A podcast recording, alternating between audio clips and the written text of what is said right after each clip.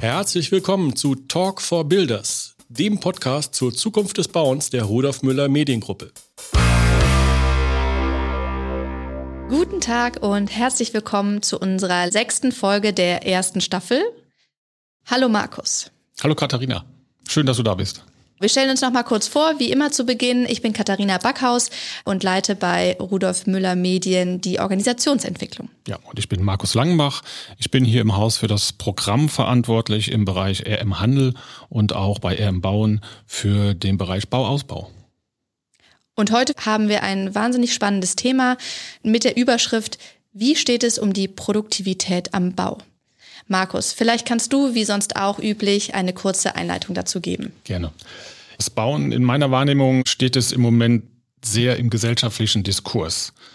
Begriffe, die gerade gesellschaftlich sehr diskutiert werden, sind zum Beispiel die Klimawende, zu der das Bauen einen Beitrag leisten soll und muss, und auch das Thema Wohnungsnot und Wohnungsbau.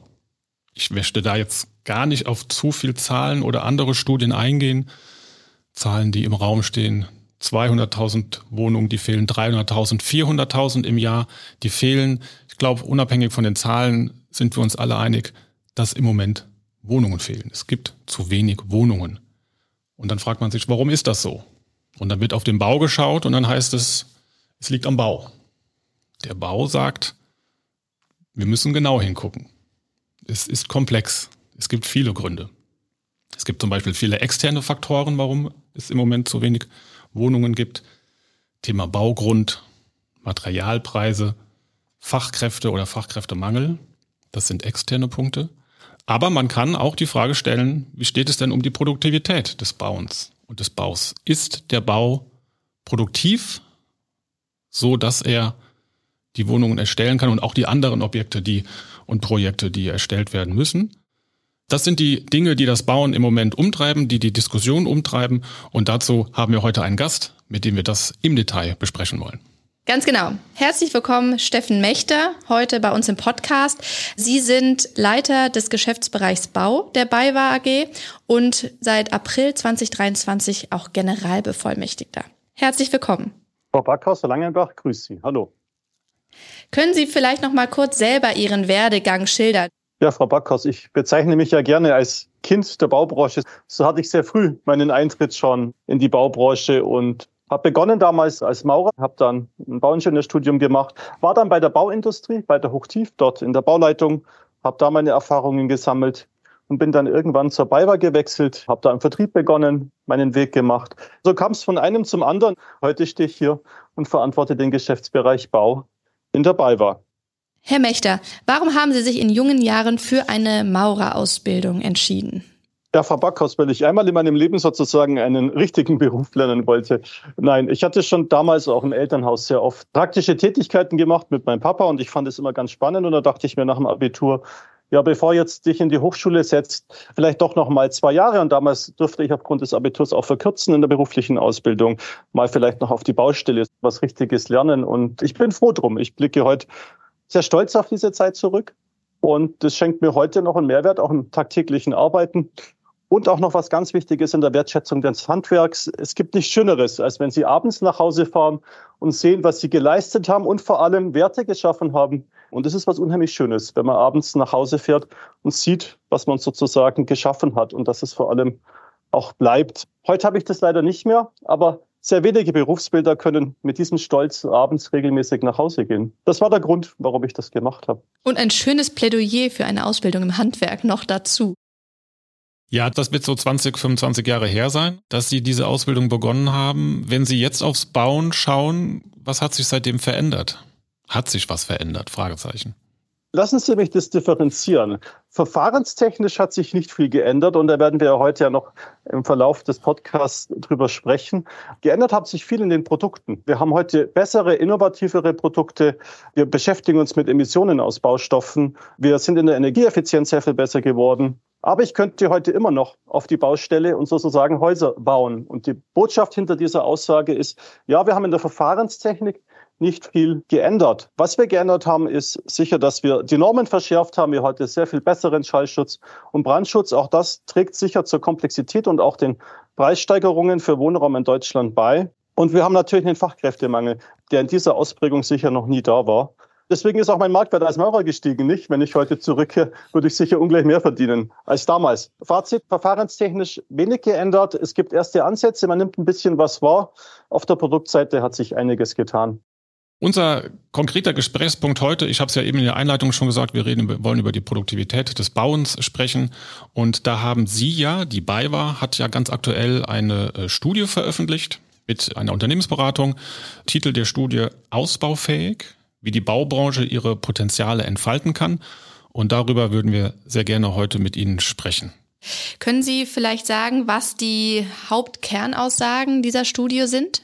Sehr gerne. Zunächst haben wir uns einmal damit beschäftigt, was oder wie wenig ist jetzt tatsächlich die Produktivität in der Baubranche gestiegen. Und das war natürlich vorher auch schon bekannt, aber wir wollten da nochmal Klarheit schaffen. Und ja, die Produktivitätssteigerung in der Baubranche ist halt nun auch mal unter einem Prozent.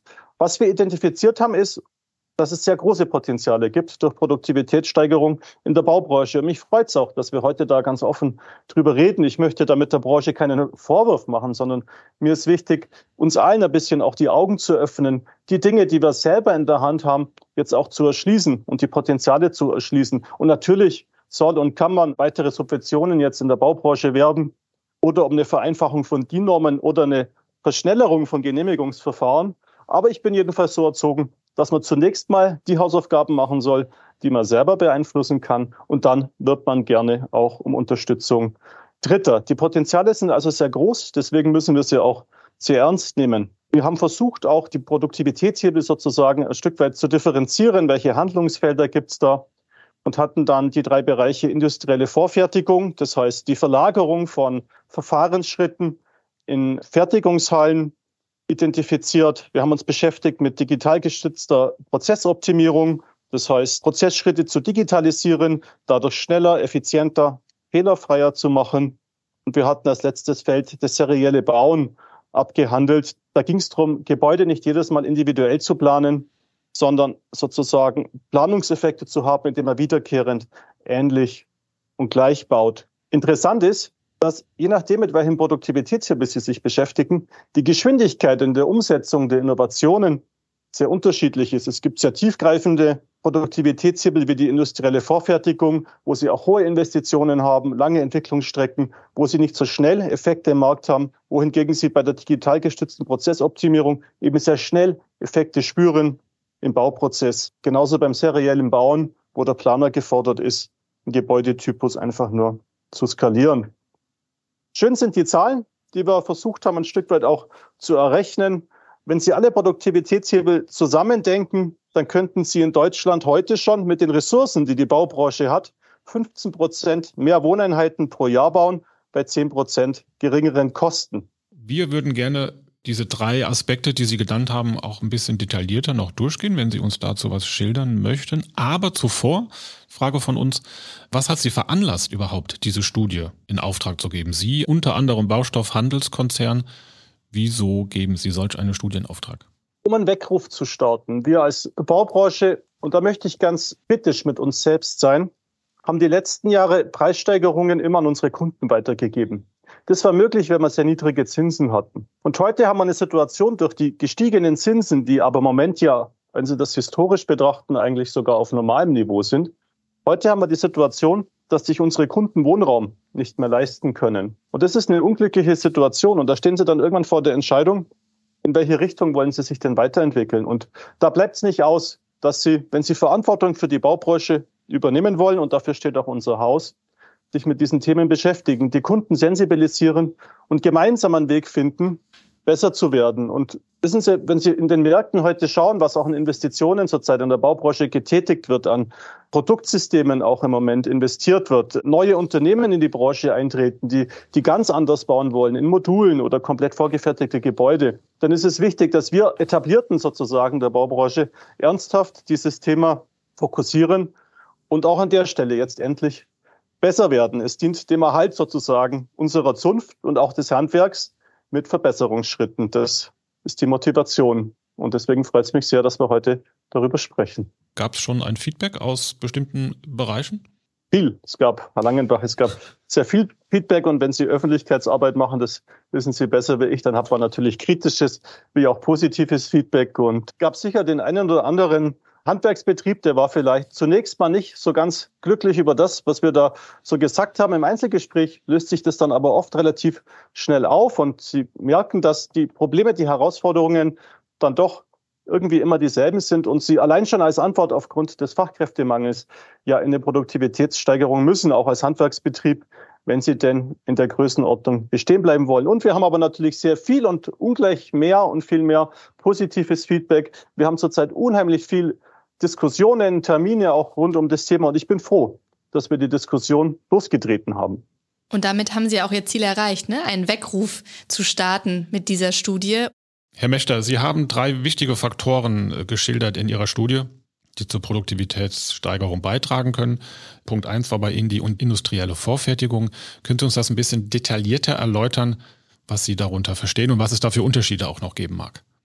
Sehr gern. Und diese Differenzierung, Herr Langenbach, ist auch ganz wichtig. Ganz wichtig dafür, um zu verstehen, wie implementiere ich sozusagen eine Idee in den Markt? Warum scheitert sie vielleicht, wenn ich das eine oder andere übersehe?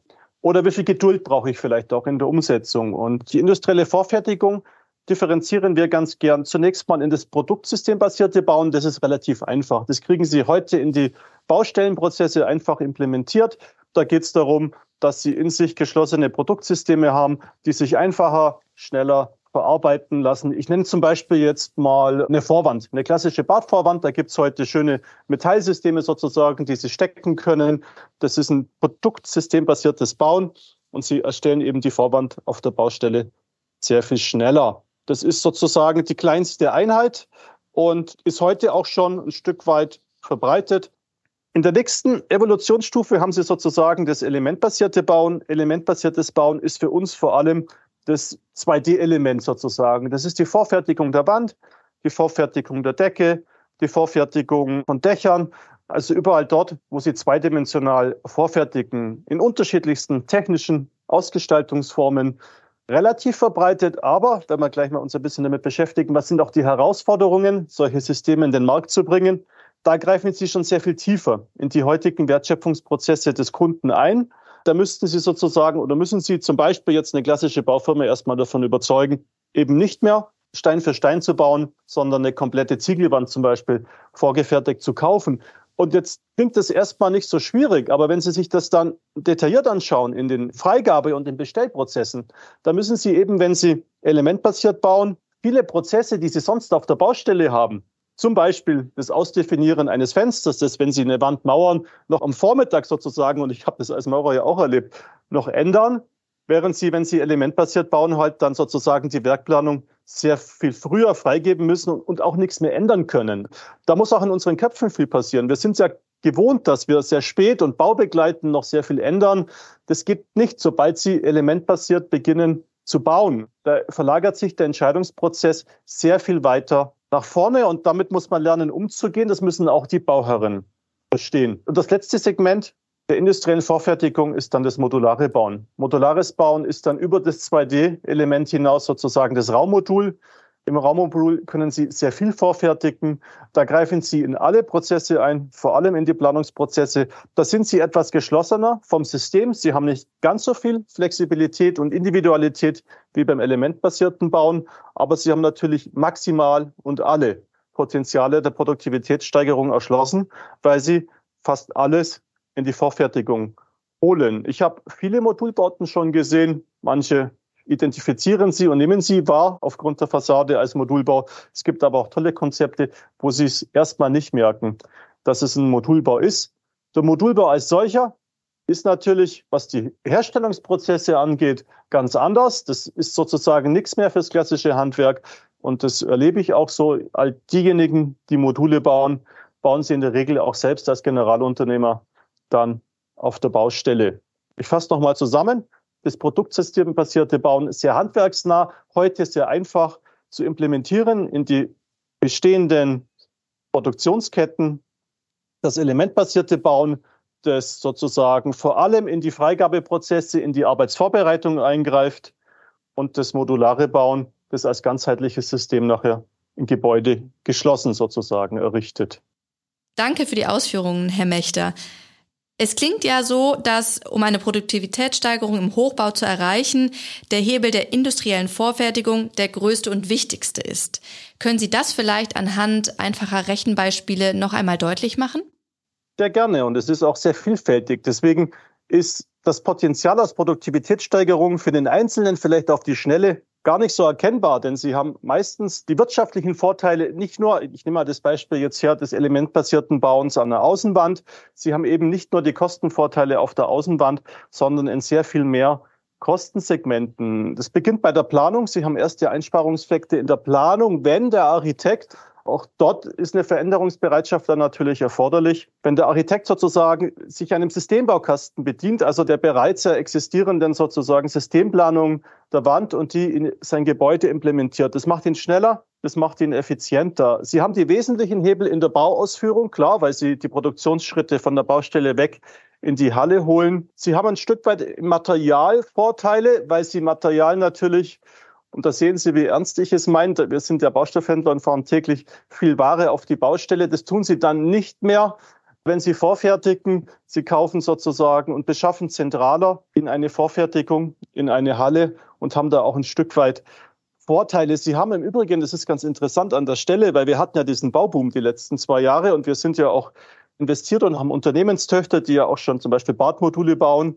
Wir hatten diese Preisdynamik überall dort, wo wir in der Vorfertigung sind, planbarer. Denn überall dort, und ich hatte das vorhin ja schon erläutert, wo Sie sozusagen vorgefertigte Technologien haben, entscheiden Sie ja sehr viel früher das System, die Technik. Damit entscheiden Sie aber auch sehr viel früher den Beschaffungszeitpunkt. Und damit haben Sie auch mehr Kostensicherheit. Also all die Projekte, die, die heute hohen Anteil an vorgefertigten Bauteilen haben, haben nicht ganz so viel oder wenig Baukostenrisiko im Vergleich zu denjenigen Projekten, die, die während der Herstellung sozusagen im laufenden Verfahren die Baustoffe beschaffen. Auch das ist ein ganz, ganz wichtiger mhm. Und ja, schlussendlich, und das Thema ist natürlich jetzt ja leider ein Stück weit auch immer bedeutender, sparen Sie natürlich Kapitalkosten als Investor, als Bauherr, weil Sie sehr viel schneller bauen. Das Projekt läuft schneller, geht schneller in die Vermarktung. Und da haben Sie natürlich auch spürbar Vorteile, wenn Sie mit vorgefertigten Elementen bauen. Danke Ihnen. Danke. Ja, das zur, vielleicht zur industriellen Vorfertigung, aber in Ihrer Studie, Sie haben ja noch an zwei weitere Punkte identifiziert, die zur Effizienzsteigerung beitragen. Zum Beispiel die Digitalisierung, digital gestützte Prozessoptimierung. Das ist ja nun auch etwas, was in aller Munde ist. Digitalisierung in vielen Bereichen soll uns effizienter machen. Was genau und welche Instrumente, welche Tools ähm, haben Sie da für das Bauen identifiziert? Ich darf Ihnen, Herr Langebach, das vielleicht am besten an einem Beispiel erklären, an einer Technologie, die es schon gibt. Wir in der Baubranche sind ja gern praxisorientiert. Äh, so ist es heute schon möglich, zum Beispiel im Bereich der Fliesen. Es geht hier um Großkeramik fließen in einem digitalen Prozess heute schon im Bad aufzumessen mit einem Bluetooth verbundenen Maßband und einer App. Sie können da von Wand zu Wand und von, von Loch zu Loch sozusagen sich die Platte bemessen. Sie schicken das dann über Ihren Kundenaccount an den Konfektionär der Großkeramik der verarbeitet es in den Maschinendaten, schneidet Ihnen die Großkeramik gleich fix und fertig zu mit allen Löchern, mit allen Gärungen, mit allen Längsschnitten und liefert Ihnen das sehr kurzfristig, weil eben digital gestützt, auch sehr zeitnah auf die Baustelle. Ja, welche Vorteile haben Sie als Handwerker? Zum einen haben Sie ein sehr viel attraktiveres Berufsbild, denn plötzlich ist der Handwerker über das Handwerk hinaus auch noch digital. Aber viel wichtiger ist, dass Sie eben auf der Baustelle zum Beispiel keine Schneidearbeiten mehr haben. Sie haben keinen Staub, Sie haben keinen Lärm und die Platte kleben Sie nachher an die Wand. Der Kunde hat ein schöneres Bad, weil er hat Großkeramik. Er hat nicht mehr kleinteilig Fliesen individuell ins Bad geklebt, sondern sozusagen fast ein fugenloses Bad. Und das finde ich ein sehr schönes Beispiel für das, was durch Digitalisierung und digital gestützte Prozessoptimierung möglich ist. Und das Schöne ist, Sie greifen hier eigentlich kaum in das handwerkliche Berufsbild ein und hebeln trotzdem einiges an, an, an Produktivität. Und ja, da gibt es sehr viel mehr Beispiele. Die Kunst ist, und, das ist auch so ein Stück weit ein, ein Motto von uns ist, und das ist das, was wir auch in der Branche lernen müssen, noch denke ich, auch bei Architekten, aber genauso auch jetzt hier bei uns im Handwerk vom Strich zur Maschine. Wir müssen lernen, das, was wir an Planungsdaten oder an Aufmaßdaten erzeugen, am besten so erzeugen, dass es eine Maschine verarbeiten kann, dann sind wir maximal effizient. In anderen Branchen ist es selbstverständlich. Ich sage immer, da lernen Sie wahrscheinlich schon als Praktikant im Maschinenbau, dass Sie so planen, dass es nachher eine CNC-Fräse verarbeiten kann. Da ist viel Potenzial bei uns und das kann auch richtig, richtig Spaß machen. Wie steht es um das Building Information Modeling? Auch ein, ja, ein Buzzword mittlerweile, ja fast im Bauen. Was können Sie uns dazu sagen? Wie haben Sie das betrachtet in der Studie? Mit intensiven Diskussionen. Das, das sage ich Ihnen ganz offen. Da gab es durchaus unterschiedliche Positionen. Buzzword haben Sie, Herr Langebach, sehr schön gesagt. Äh, BIM ist zunächst mal ein sehr vielseitig besetzter Begriff. Ja, also BIM ist ja für jeden irgendwie auch was anderes. Äh, BIM ist heute vor allem, jetzt bin ich mal ein bisschen spitz, ein Kostentreiber in der, in der Planung. BIM, denke ich, braucht noch etwas Zeit, denn BIM nach meiner Wahrnehmung wird seine Potenziale erst dann entfalten können, wenn wir es schaffen, genau das, was ich vorher sagte, die Lücke geschlossen zu haben zwischen BIM, also der digitalen Planung des digitalen Zwillings, und der Maschine oder den Akteuren auf der Baustelle die Daten auch für sich zu einem Mehrwert zu machen. Und das findet noch nicht statt, denn solange eine BIM-Planung sozusagen auf einem klassischen Projekt landet, haben Sie keine Produktivitätssteigerung auf der Baustelle und das muss uns gelingen. BIM ist also zu früh. Wir brauchen erst die Änderung in den Verfahrenstechnologien und dann können wir BIM-Modelle sehr vielseitiger und sehr intensiv anwenden. Das war ein offenes Wort. Vielen Dank dafür und ja ein Stück weit auch das, was wir schon in früheren Podcast-Folgen von anderen Gästen gehört haben. Es ist, glaube ich, da muss noch auch eine Entwicklung stattfinden, dass es in der Branche über die Prozessketten akzeptiert wird, digital zu planen. Ja, und Herr Langebach, auch, dass sich eben die Prozessketten erst ändern. Und ich habe so manchmal das Gefühl, wir, wir haben jetzt 30 Jahre lang die Produktivität nicht gesteigert. Und, und jetzt haben wir irgendwie Druck und jetzt kommt die Digitalisierung. Und jetzt glauben wir, dass wir eine ganze Epoche auslassen können. Also es gibt ja andere Branchen in Deutschland, die lange Zeit an Industrialisierung hinter sich haben. Und da ist viel passiert. Und ich denke, da müssen wir mit etwas mehr Achtung rein und vielleicht auch manchmal mit ein bisschen mehr Geduld. Wir müssen jetzt erstmal schauen, wo können wir, wo können wir Prozesse auf der Baustelle verbessern und dann stülpen wir digitale Modelle drüber und dann macht es auch allen sehr viel mehr Spaß und ist beim Investor nicht nur die Steigerung der Planungskosten. Wir sind in unseren Berufsbildern, da bin ich auch noch mal ja ganz offen und ehrlich und vielleicht auch ein Stück weit kritisch mit uns, um, um uns auch von Vorwürfen frei zu machen. Prozessdesign haben wir in keinem, soweit mir bekannt, äh, unserer Berufsbilder als zentralen Kompetenzbaustein. Ich als Bauingenieur hatte keine Ausbildung zum Thema Prozesse, äh, Prozessqualität. Das beschäftigt uns hier im Unternehmen auch. Wir beschäftigen uns sehr intensiv mit Lean Management, der, der Einführung von Lean-Methoden bei mir im Baustoffhandel. Gilt aber auch für unsere Kunden. Ich erlebe zunehmend Kunden, die sich auch mit Lean Management auf der Baustelle beschäftigen. Und ich habe mir das selber schon angeschaut. Und da fahre ich dann nach Hause und denke mir, oje, oje, was war ich denn für ein schlechter Bauleiter? Das hätte man ja alles sehr viel anders machen können. Da gibt es durchaus interessante Erlebnisse. Ja, und das müssen wir uns jetzt ein Stück weit auch erschließen. Da passiert relativ viel und da ist es am besten, wir stecken uns alle gegenseitig an und werden da einfach sehr viel besser. Ja, und hoffentlich trägt der Podcast auch ein bisschen zur Ansteckung bei, in diesem Falle positiv, wenn Menschen das hören und drüber nachdenken, ihre Prozesse gegebenenfalls anzugehen. Werbung You never build alone. Wenn Sie sich jetzt die Frage stellen, oh weh, wie soll ich all diese kommenden Veränderungen meistern, dann möchten wir Ihnen diese Sorge nehmen. Nutzen Sie das Informationsangebot der Plattform 4Builders. Werden Sie Teil einer Gemeinschaft von Bauschaffenden, die die kommenden Aufgaben positiv angeht. Unter www.4builders.net finden Sie zahlreiche Informationsangebote wie Webinare, Möglichkeiten zu persönlichen Treffen, News und Faktenwissen. Und Sie lernen dort Menschen kennen, die Sie und Ihre Aufgaben verstehen. Letzter Punkt, den Sie herausgestellt haben in der Studie, ist das serielle Bauen.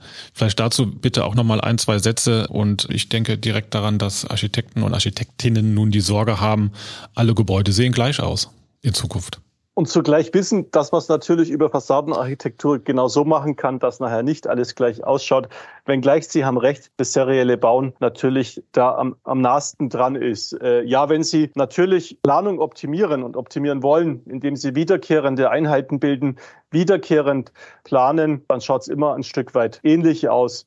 Ähm, ich denke aber, das kann man sehr schön lösen. Ich kenne sehr viele Quartiere, wo das angewendet würde. Und wenn es im Interesse der Baukosten ist, dann denke ich, ist es schön und wichtig, da ein Gleichgewicht zu finden zwischen Reduzierung der Baukosten und ein Stück weit harmonisierter Architektur. Beim seriellen Bauen haben Sie halt im Wesentlichen nur einen Produktivitätshebel und der liegt in der Effizienzsteigerung der Planung, sicher auch ein Stück weit in der Herstellung. Wenn Sie wiederkehrend die, dieselben und ähnlichen Prozesse haben, steigt natürlich die Effizienz der ausführenden Firma.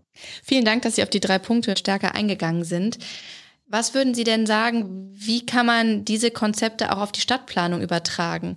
Ist es realistisch, dort diese Ansätze auch anzuwenden? Es ist notwendig. Und da ist auch ein ganz, ganz wichtiger Punkt, denn Frau Geiwitz hat ja neulich im Bundestag gesagt, die Baubranche hätte zu wenig Innovation sozusagen.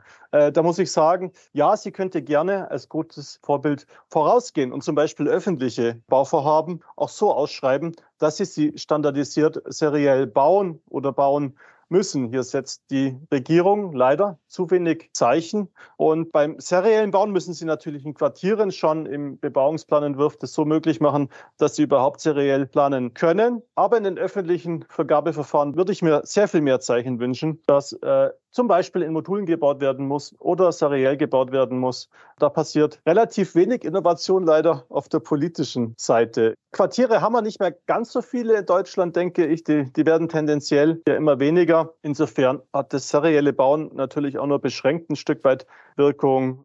Vielen Dank für die Ausführungen zu, ähm, zu diesen drei Aspekten und Punkten, die Sie in der Studie herausgearbeitet haben. Ähm, zwei dieser drei Punkte, meiner Meinung nach, denn die industrielle Vorfertigung und auch das serielle Bauen, das sind jetzt aber doch nicht ganz neue Dinge, über die wir da reden. Wenn wir in die Vergangenheit schauen, meine ich, sind das Dinge, die schon seit 100 Jahren im deutschen Bauen bekannt sind. Gucken wir in die 1920er in Sachsen, das Holzbauunternehmen Christoph von Unmark, welches serielle Holzhäuser hergestellt hat.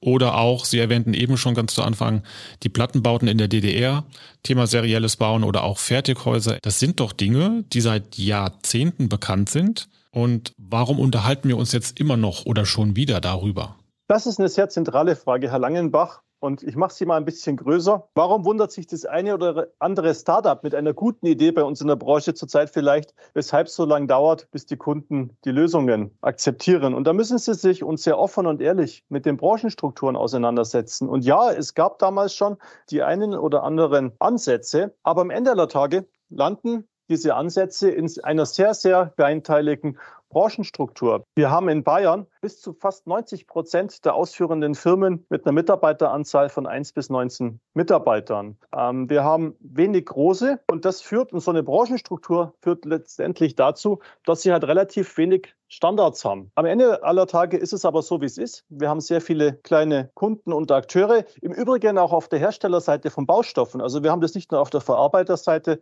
sondern wir haben es auch in der Baustoffindustrie. Und das skaliert sich halt auch relativ wenig. Da haben Sie natürlicherweise sehr viel Individualismus und das aufzubrechen, auch mit Innovationen, das ist nicht besonders einfach. Und diese Herausforderung, so ist meine Erfahrung jedenfalls, ist vielen auch gar nicht so bewusst. Viele beschäftigen sich da gar nicht so intensiv mit den ausführenden Firmen, sondern haben irgendwie halt eine tolle Idee und glauben, jetzt die ganze Branche muss das doch für gut empfinden. So einfach ist es nicht. Sie haben überall Unternehmer, sie haben überall zum Glück auch starke Persönlichkeiten. In diesem Zusammenhang ist es aber auch sehr wichtig, eine weitere Entwicklung im Markt zu beleuchten. Es gibt nach meiner Beobachtung den einen oder anderen Akteur im Moment, der hat gar keine Lust mehr auf diese Struktur in der Branche und sagt für sich, nee, ich entwickle ein System, das ich einfach für mich geschlossen, ohne Handwerker baue und tu mir all das nicht an. Äh, ich nenne jetzt keine Namen, aber es gibt ja doch sehr hoch investierte Unternehmen zurzeit, die geschlossene Systeme entwickeln und an uns allen vorbei auch diese Gebäude sozusagen dann realisieren wollen. Es gibt die Automobilbranche, die hatte schon mal so einen Tesla-Effekt. Ja, da hat mal einer was gemacht und den anderen gezeigt, dass es halt geht. Bei uns wäre sozusagen der,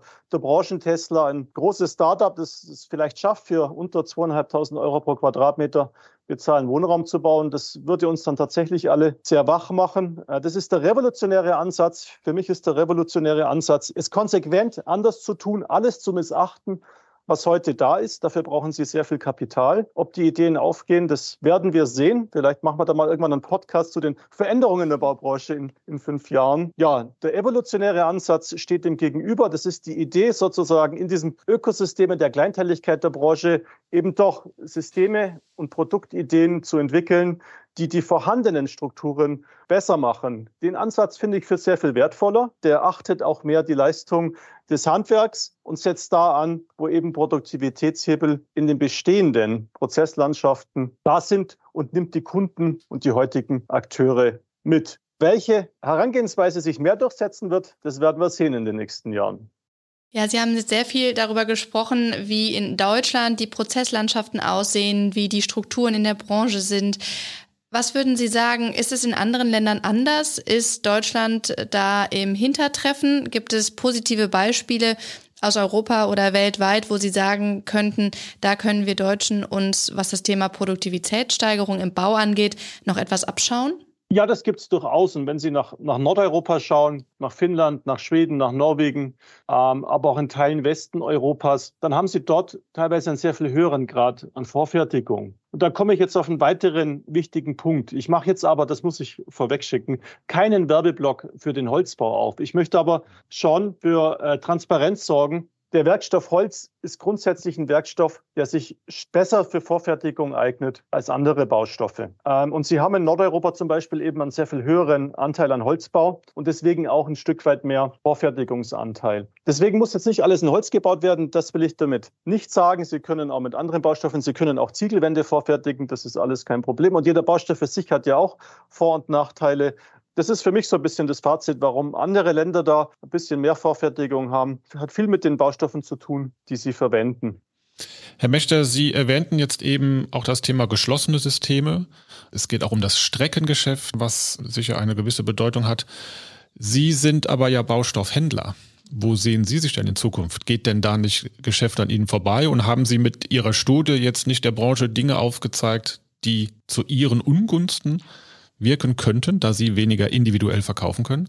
Nun, Sie haben in der Tat recht, Herr Langenbach. Wir, wir haben sehr mutig und sehr offen für Entwicklungen geworben, die jetzt nicht unbedingt dem klassischen Geschäftsmodell des Händlers helfen. Es hilft aber auch nichts, Entwicklungen zu missachten, die zu laufenden Kostensteigerungen für Wohnraum führen. Das heißt, wir haben im Moment eine Marktlage, wo der Druck von der Kundenseite so hoch ist, dass es gar nicht ausbleibt. Die Warenströme, die verändern sich. Das ist offenkundig. Wir haben Warenströme hin zu größeren Kunden. Auch, auch das ist ja eine wichtige Entwicklung. Die kleinen Kunden werden immer kleiner, die großen werden immer größer und, und die großen können natürlich auch besser Technologien entwickeln. Da gehen wir ganz, ganz mutig mit, mit gehen in Geschäftsmodelle, in neue Geschäftsmodelle.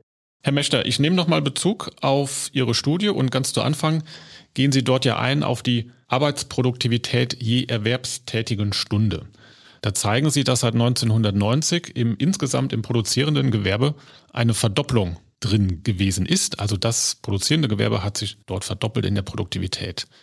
Die Zahlen, die Sie uns jetzt in der Studie hier vorlegen, heißen ja, dass Sie sich vorstellen können, 15 Prozent mehr Wohneinheiten pro Jahr bei 10 Prozent geringeren Kosten machbar sind. Diese Zahlen, 10 und 15 Prozent, sind ja was anderes als das, was Sie gezeigt haben, was in anderen Branchen möglich war mit einer hundertprozentigen Steigerung.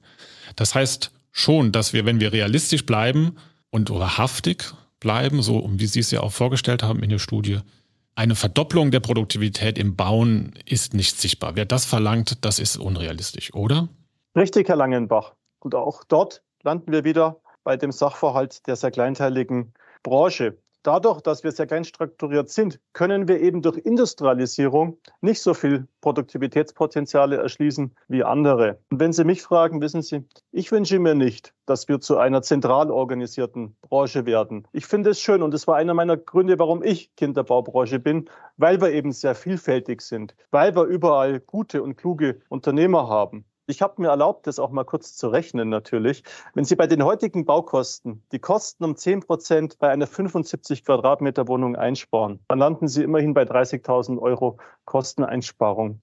Unsere eifrigen Hörerinnen und Hörer kennen unsere letzte Frage und sind bestimmt schon sehr gespannt auf Ihre Antwort, Herr Mechter. Wenn Sie jetzt und hier eine Sache beim Bauen ändern könnten, welche wäre das und warum?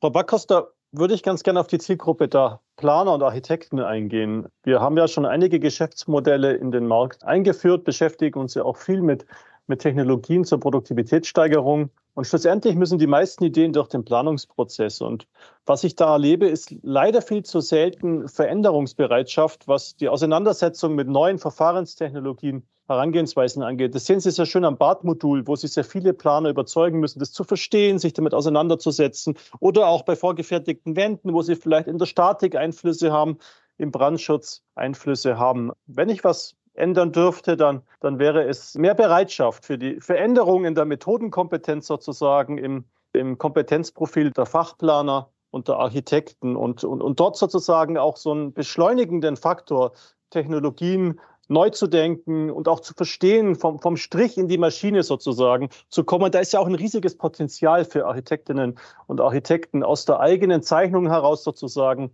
eine Maschine anzusteuern. Das ist zu wenig verstanden und da würde ich mir mehr Bereitschaft wünschen. Und wenn ich mir noch was wünschen darf, äh, Frau Backhaus, wenn Sie erlauben. Heute ist Wunschkonzert.